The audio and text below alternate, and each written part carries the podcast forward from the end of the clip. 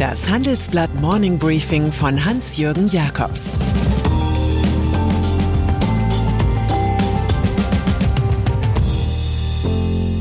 Guten Morgen allerseits. Heute ist Freitag, der 13. Mai 2022. Und das sind unsere Themen. Die NRW-Gefahr für Olaf Scholz. Systemrivale China zeigt Schwächen. Russland macht die NATO stark. Nach einer kurzen Unterbrechung geht es gleich weiter. Bleiben Sie dran.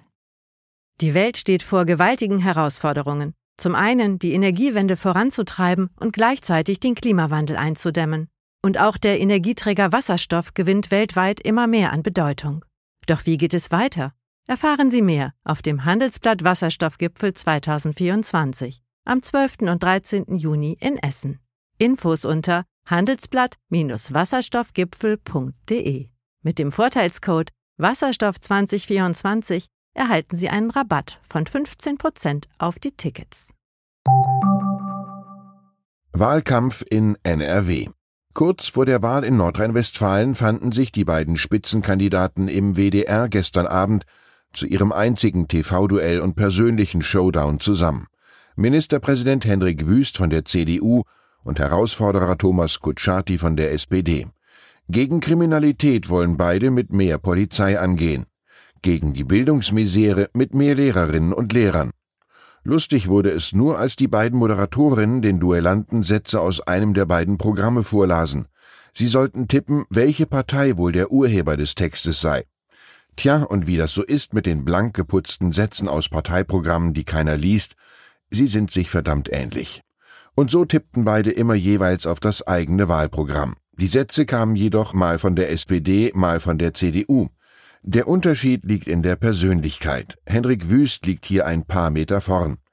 Es dürfte die nächste Enttäuschung für Olaf Scholz werden. Wie sagen Sie im Fernsehen immer so schön, es bleibt spannend. China. Die Allmacht der kommunistischen Partei steht über dem Wohlstand für alle. Absolute Unterordnung über dem bürgerlichen Konsumglück ist der stillschweigende Deal in der Volksrepublik China. Dieses Agreement ist in Gefahr, die Wachstumsmaschine gerät ins Stottern. Das hängt augenscheinlich mit dem neuen Absolutismus des Staatenherrschers Xi Jinping zusammen, der will sich zum neomaoistischen Dauerregenten erheben. Eine Null-Covid-Politik bringt das Land derzeit völlig aus der Spur. Was passiert, wenn man eine ganze Metropole wie Shanghai zur Isolierstation erklärt schildert unser großer Wochenendreport Der China-Crash. Russland. Xi teilt eine Menge mit Wladimir Putin, die Angst alter Männer von der Macht lassen zu müssen, die Überzeugung, mit eigenen Rohstoffen die Welt abhängig machen zu können, die Ablehnung des westlichen Liberalismus als dekadent, der gezielte Einsatz der Drohung als politisches Stilmittel, der Bezug auf eine irgendwie als glorreich verklärte Vergangenheit, sei es die alte Sowjetunion, sei es das chinesische Weltreich des Mittelalters. Dass selbst ein Moskau-freundlicher Konzern wie Siemens nun nach 170 Jahren das Weite sucht, zeigt die ganze Dramatik der Lage. Die staatsmännischen Diener von Joe Käser haben sich am Ende nicht gelohnt. NATO-Beitritt. Die einen wollen raus, die anderen rein, in einen Schutzraum gegen den waffenstarrenden Putinismus. In Finnland haben sich der Präsident Sauli Niinistö und die Ministerpräsidentin Sanna Marin für einen unverzüglichen Beitritt zur NATO ausgesprochen. Der Staat, der eine 1300 Kilometer lange Grenze mit Russland hat, fühlt sich nach dem Überfall auf die Ukraine nicht mehr sicher. Die fortgesetzte Aggression des Nachbarn rührt an ein finnisches Trauma, der Winterkrieg 1939 und 1940. Damals überfiel Josef Stalin Finnland und erzwang am Ende Gebietsabtretungen. Im Jahr der Krim-Annexion waren nur 20 Prozent der Finnen für einen NATO-Beitritt. Heute sind es 70 Prozent. Das Statement von Präsident und Ministerpräsidentin ist eindeutig. Es braucht Zeit, damit das Parlament und die gesamte Gesellschaft ihre Meinung in dieser Frage entwickeln kann. Wirtschaftsweiser. Die Karriere von Arbeitsmarktökonom Simon Jäger ist erstaunlich. Der heute 36-Jährige promovierte an der Harvard-Universität und lehrt derzeit am Massachusetts Institute of Technology MIT. Mit Forschungsarbeiten über die Effekte der Mitbestimmung auf Löhne und Investitionen erregte er Aufmerksamkeit. Im September übernimmt Jäger die Leitung des Forschungsinstituts zur Zukunft der Arbeit in Bonn. Außerdem hat der Sachverständigenrat zur Begutachtung der gesamtwirtschaftlichen Entwicklung, also die Wirtschaftsweisen, den Bochumer Finanz- und Wirtschaftswissenschaftler Martin Werding nominiert. Er folgt auf Volker Wieland. In den vergangenen Jahren schon hatte Werding als Berater der Politik gewirkt, etwa zusammen mit dem IFO-Institut für das Bundesfinanzministerium. Eine fünfte Waisenstelle bleibt noch vakant, die des Freiburger Ökonomen Lars Feld. Er war in das intrigenpolitische Häckselwerk der letzten schwarz-roten Koalition geraten. Mein Kulturtipp zum Wochenende. Eine Liebe in Kairo von Amir Hassan Sheheltan. Ein historischer Roman nicht über Ägypten, sondern über den Iran, das Land, das einmal Persien war. In Kairo am Nil sitzt 1947 der iranische Botschafter und soll Königin Fausia aus ihrem ägyptischen Heimatland wieder zu Ehemann Reza Pahlavi nach Teheran zurückbringen. Zudem soll er die in Kairo lagernde Leiche des Vaters von Shah Pahlavi überführen lassen.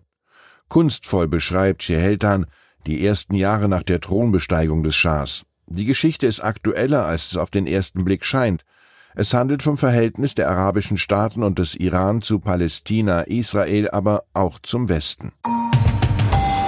FC Bayern München. Weniger in der Fußball-Bundesliga als vielmehr in den eigenen Geschäftsräumen sorgt der ruhmreiche FC Bayern München für Spannung. Sein Rekordtorschütze Robert Lewandowski wird einem Bildbericht zufolge angeblich seinen noch zwei Jahre laufenden Vertrag nicht verlängern. Viel Geld bekäme der Klub in diesem Fall nur, wenn der polnische Stürmer schon in diesem Sommer zum FC Barcelona wechselt. Der will ihn partout verpflichten. Falls es so kommt, müsste Sportvorstand Hassan Salihamidzic den passenden Ersatz finden. Keine ganz einfache Lage. Zitiert wird er mit den Worten Jetzt haben wir Zeit darüber zu reden, was nach dem 30. Juni 2023 ist.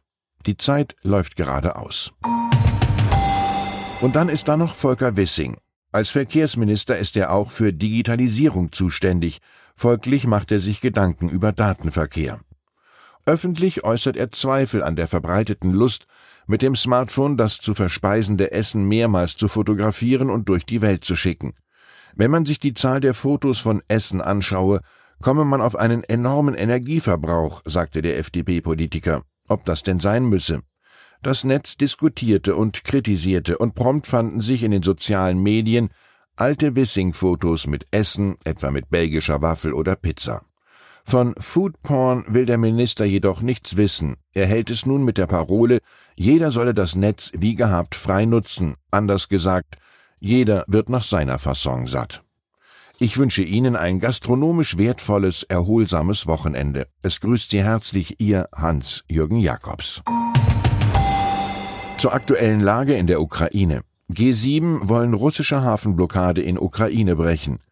Der Bundesaußenministerin Baerbock zufolge sind derzeit 25 Millionen Tonnen Getreide in ukrainischen Häfen blockiert.